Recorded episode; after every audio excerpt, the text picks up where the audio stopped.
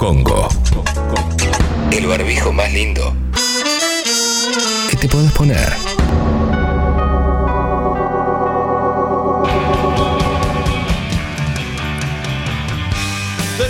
De tanto andar por la cornisa.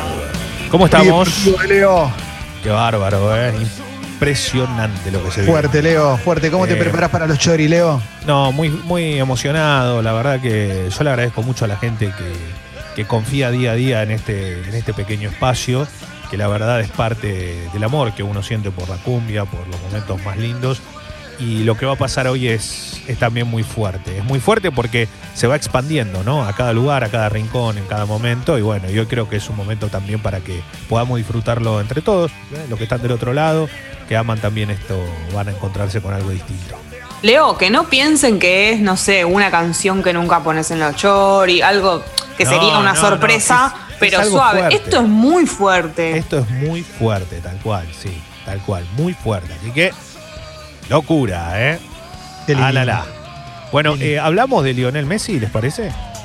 Un Por favor, por favor, porque quiero saber qué pasa, por qué Bueno. esta vez es diferente. ¿Qué pasó? Eh, ayer eh, Cadena Ser, en un programa que tiene, que es El Larguero, eh, salió con todo después de lo que había sido. Fue en el momento donde el Real Madrid le ganaba con el cuarto gol en seis partidos de Sergio Ramos de penal, es cierto, en un penal que obviamente, ¿qué pasó? Es dudoso. Pero Ay. le dieron un penal al Real Madrid para que gane su partido, así estiraba la ventaja ante el Barcelona en este torneo y le ganó 1 a 0 al Getafe. Bueno, la cuestión es que eh, en medio de esta situación, y un, un- perdón, quiero marcarlo de Ramos porque en algún momento cuando mencionamos el mejor 11 de la historia, yo lo incluí. Eh, a mí me parece que, que Ramos es distinto a todos, porque Sí. tiene- no se puede creer. Tipo, es un ganador nato. ¿Viste cuando te dicen, hola, ¿cómo te va? ¿Me das un nombre y apellido de ganador? Sí, Sergio Ramos. Hola. Sí, sí, sí, para mí Saludos, también. abrazo grande. ¿eh? Obviamente Después- lo odias si juega contra vos, pero bueno, forma parte de todo Después, eso. pero el tipo es un monstruo, el tipo hace todo lo que hace a nivel jugador lo hace bien. Después alguno dirá, che, pero lesionó a Salah, tenés razón, para mí hay cosas de él que no están buenas, pero creo que también en la posición que juega cómo se maneja dentro de una cancha, hay cosas que son inevitables también para ese tipo de jugadores. Igual, eh, con respecto a esto, eh, en, el, en el larguero, eh, la información es que eh, Lionel Messi le puso freno a la renovación y ahí encendió todas las alarmas. La, la verdad es que Messi eh, venía encaminado desde hace algunas semanas una renovación ya, no solo para ahora, año por año, sino que iba a ser hacia más adelante también. Ya Messi me parece que en esto de algún día voy a jugar, en- algún día voy, le había dado por tierra todo eso. Como Claro. diciendo, yo voy a estar en Barcelona hasta el día que me retire y jugaré toda la vida con la misma camiseta. Bien, ayer, según la información, eh, es que frenó la renovación, enojado por la cantidad de cosas que pasaron durante este tiempo, un equipo que no funciona, eh, se habla mucho de mirá Messi lo que le dijo al ayudante, mirá Messi cómo no le da la pelota a Griezmann, mirá Messi cómo esto, un enojo medio personal también. Eh, cree que hoy por hoy, y esto sí es información, porque uno conoce también algunas fuentes y sabe con quién se habla, que es medio esto de, che, él lo es, eh, basta con que es el culpable de cada vez que pasa algo malo, el culpable es Messi. Te quiero preguntar sobre eso. ¿Cuál es la Sí. incidencia real de Messi sobre los armados de los equipos de Barcelona, transferencias, incorporaciones y demás? Porque los detractores de Messi lo que te dan a entender es que si va mal es porque todo, todo depende de decisiones malas tomadas por Messi. Yo te hago una consulta rápido para tu respuesta con otra pregunta. ¿Cuál es el equipo que más generó, no solo de títulos, eh, pero estoy hablando de que más generó en el mundo en los últimos 20 años? No, Barcelona, obvio. El Barcelona. Cuando estaba, sin lugar a duda, el Barcelona de Guardiola, ¿no? Eh, fue, fue tal vez la mejor expresión y creo que uno de los mejores equipos que vimos en la historia. ¿Qué pasa con eso? Hay muchos jugadores de ese equipo que se retiraron, otros no están más, pero algunos quedaron. Sí. ¿Cómo haces vos para un Messi, un Piqué? Cuando hablo de Messi Piqué, estoy dando ya, listo, un Busquets. Cuando Sí. yo te doy estos nombres, lo primero que pienso es cómo haces para que esos tipos no tengan incidencia real en cualquier tipo de decisión. No, Tiene hablar, mucha ascendencia un plantel que ha dejado tantas figuras sobre cualquier dirigencia. Y la dirigencia del Barcelona está totalmente avasallada por eso, yo no tengo dudas. Pero bien, ¿ponen técnico? Yo no creo que pongan técnicos. Sí creo que si la cosa no funciona, te sacan. Porque el fusible más fácil es el entrenador. Sí, claro, claro, claro. Y A ver. además porque son tipos que no dejaron de jugar bien nunca, no es que Messi bajó el nivel, entonces podés eh, decir Hay una "Ah, cosa- Messi te juega bien siempre. Hay una cosa que es clara. El Tata Martino, si no hubiese estado, si no hubiese estado Messi, hubiese llegado a Barcelona y muy posiblemente no. Pero cuando el Tata Martino no ganó el título que tenía que ganar, se tuvo que ir. No es que se fue Messi. Afuera. Sí. Pero esto es así. Entonces, cada vez que pasan los técnicos, ¿Valverde le fue mal? No. Las dos ligas que jugó la ganó. Pero ¿qué pasó? No ganó la Champions. Le había sacado una goleada al Liverpool de local, fue allá y se comió cuatro, afuera. ¿Por qué? Porque después vos podés seguir jugando, pero ese día era el que tenías que ganar. ¿Por qué marcó esto? Porque Quique Setién, que es el técnico de ahora, tiene un desafío por delante. ¿Está muy cuestionado? Sí. ¿Tiene las horas contadas? Sí. Pero tiene un desafío. Cuatro partidos. Si esos cuatro partidos logra vencer, se queda el tiempo que quiera. Y esos cuatro partidos no son de liga. Esos cuatro partidos es la vuelta con el Napoli, cuarto de final un partido, semifinal a un partido, final a un partido. ¿En este nivel el Barcelona puede ganarlo? No, seguro que no. Pero ¿quién te dice? Son 90 minutos y la verdad es que ahora sin ida y vuelta puede pasar cualquier cosa. Si vos me preguntás a mí, Leo, ¿cuál es el equipo que más te gusta de todos los que hay? Vos me preguntás a mí, yo te digo el Atalanta. Para mí, ¿eh? Para mí.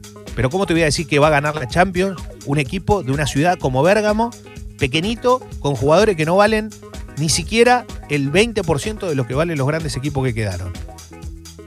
Es, es muy difícil, porque en ese contexto yo digo, y si te llega el Bayern Múnich a la final, es difícil. Está claro que todos queremos que gane el Atalanta la Champions, ¿no? Pero ¿cómo no vas a ahora querer? está clarísimo. Pero ¿cómo ¿eh? no vas a querer? Ayer lo vi contra el Napoli, es una cosa de loco, juegan todo bien. Juega muy bien.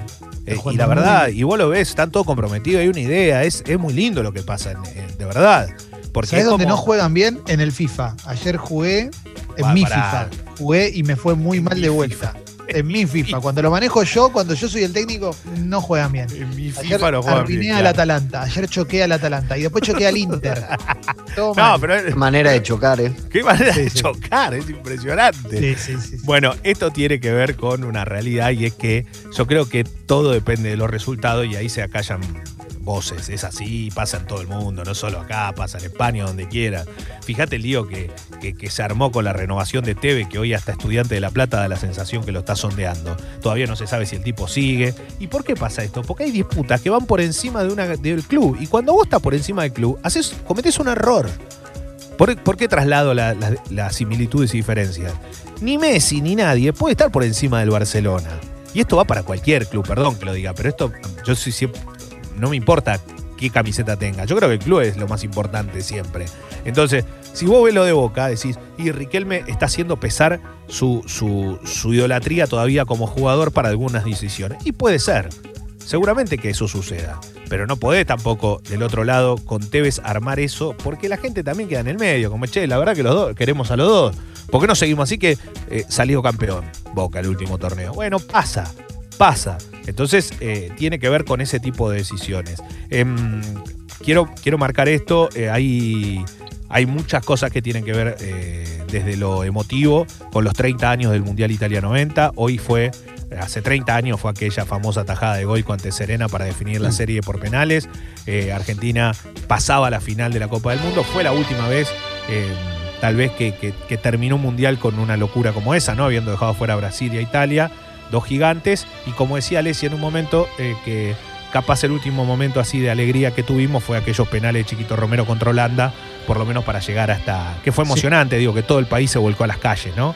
Sucedió algo muy loco con el 90, fue que, eh, no sé si ustedes se acuerdan, vos Clemen más que nada, pero Sí. ¿te acordás lo que fue el festejo en la calle cuando se dejó afuera Italia? No, no, fue impresionante. Eso, para sea, mí ese- es uno de los momentos más importantes de nuestra historia futbolística sin ser ganar un mundial. Porque ese equipo fue muy loco, perdió la final de la Copa del Mundo y fuimos todos a la Casa Rosada a recibir. Una locura fue. Sí. Y hoy vos ves y decís, y si no ganás no sirve. Y claro, ¿Viste? lo que pasa que aquel fue un milagro también que haya llegado Viste hasta que. Troglio No, dijo que se le fue la bronca, se le fue la bronca cuando fueron a la casa, a la casa Claro. rosada.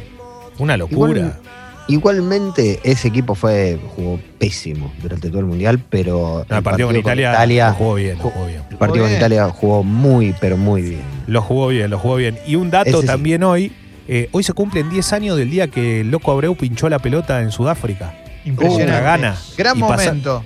No, es un ¿Vos momento, estabas, mirá, Clemen, ahí en el Yo estadio no? estaba. No, no estaba en el estadio, estábamos en, ahí donde estaban todos los periodistas viéndolo. Estaba todo el mundo hinchando por Uruguay ese partido. Y todo el mundo Claro. celebró lo que hizo. Claro, es- una locura y aparte eh, era muy lindo porque, porque todos sabíamos que Abreu iba a picar la pelota y el arquero de Gana se tiró contra el palo, fue espectacular. Porque fue como, este, este loco no va a picarla como hace siempre, ¿no? Este loco claro. no va a picarla como hace, y la terminó picando.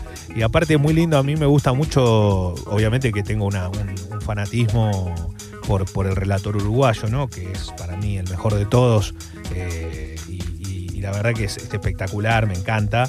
Eh, y, cuando, y cuando lo veo y lo, y lo- y escucho relatos y narraciones con, lo- con la edición del video, eh, te emociona mucho porque realmente es espectacular, se- se- no lo pueden creer, ¿no? es como, es como, viste, es muy loco, de verdad, es muy loco, es muy loco ver un país como Uruguay, más allá de que ganó dos Copas del Mundo, nadie Claro. lo vio de la gente que hoy está viva.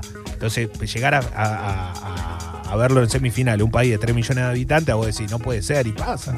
No nos olvidemos que el mejor jugador de ese mundial fue Forlán.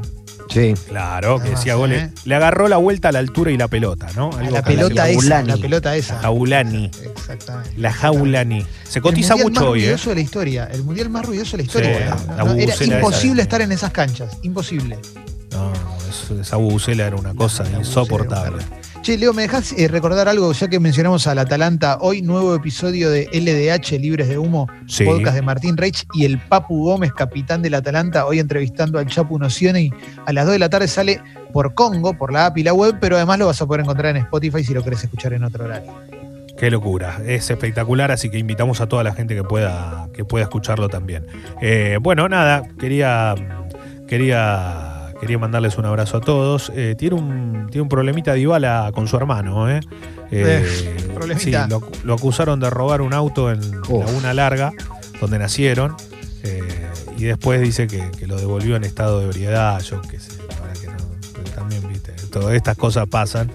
Eh, pasan, digo, en muchas veces en la familia de los futbolistas, la verdad que no está bueno. Es medio raro igual, ¿no? Pensando, porque digo, ¿qué le puede faltar a la familia de Ibala hoy? Sí, por eso, uno, un auto no creo que sea un gasto muy grande si te llamas Dybala, ¿no? Claro. Che, pido disculpas a Dugarry, ¿eh? Le mando un abrazo grande. Bueno, ya está, Dugarry. Ya, está, Ya ya, está. te vimos, Dugarry, ahora te puedo decir. Claro, saludo, ¿eh? un, un saludo grande. Bueno, nada, eh, les mando un abrazo a todos, gracias. Eh, ah, una cosa, la tigresa Cuña fue internada con un cuadro de neumonía. Se, se descartó que tenga coronavirus la, la- la histórica boxeadora argentina. Esto Genia porque había, po- sí, porque había estado muy mal la formoseña, ¿eh? así que está igual internada en Aedo, eh, pero está en buen estado. Se había hablado mucho de esto. Esperemos que nada, que, que- que se recupere, ¿eh? más que nada porque las neumonías no son, a veces son más leves, pero a veces se complica mucho ese cuadro. Así que esperemos que, que- que- que esté mucho mejor y que se recupere, así que le mandamos un, un be- un beso y, un- y un- y una pronta recuperación.